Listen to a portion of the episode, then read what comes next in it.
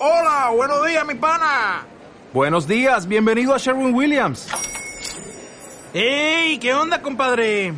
¿Qué onda? Ya tengo lista la pintura que ordenaste en el ProPlus app. Con más de 6.000 representantes en nuestras tiendas listos para atenderte en tu idioma y beneficios para contratistas que encontrarás en aliadopro.com. En Sherwin Williams somos el aliado del PRO.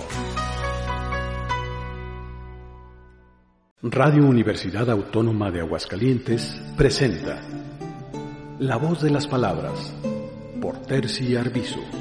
Los grandes artistas están normalmente rodeados de un halo de misterio. Su mitificación casi está asegurada. Se dice de ellos que no son quienes afirman ser, que su muerte no es verdadera, sino que es un acto de evasión ante el hartazgo de la fama. William Shakespeare es un artista con este tipo de naturaleza. ¿Existió verdaderamente? ¿Es un prestanombres del otro gran poeta Marlowe? Existe una teoría que lo afirma. Se dice que sí hay una tumba con el nombre de William Shakespeare, pero que ese hombre no tenía ninguna relación con la escritura y que era incluso analfabeta. Sin embargo, creo que esta mitificación le otorga más poder al poeta, hace más interesantes sus textos e invita a su lectura. Shakespeare fue un hombre adelantado a su época, un hombre genial, un artista completo, con esa capacidad de observar y vaciar en sus letras sus muchas observaciones. Me llaman mucho la atención sus sonetos. En ellos vemos también esa libertad con la que actúan sus personajes dramáticos. El soneto es una composición métrica en decasílaba, es decir, de once sílabas y con rima consonante. Está conformado por dos cuartetos y dos tercetos y se supone que cada uno de estos desarrolla un aspecto de lo que se nos cuenta. Petrarca es uno de los sonetistas más importantes y a él debemos en gran parte la expansión por Europa del soneto. El soneto 17 nos habla de una amada extraordinariamente bella y escucharlo en su idioma original es una delicia. El poema, el soneto, mantiene las reminiscencias de su origen, es cadencioso y musical y las imágenes se desplazan como suaves ondas de viento. Who will believe my verse in time to come if it were filled with your most high deserts?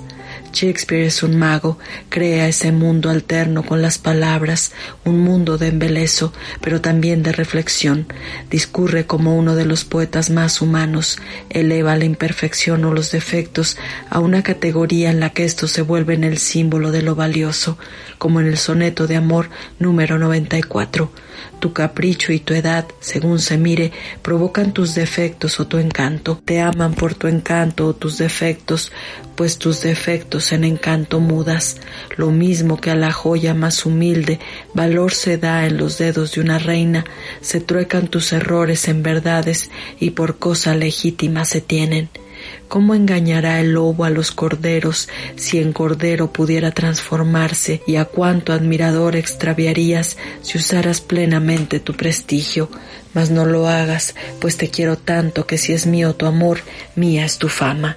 Y esto a su vez lo lleva a ser un artista, como ya dije, completo, un poeta que mira interpreta y que como el rey Midas transforma en oro todo lo que toca.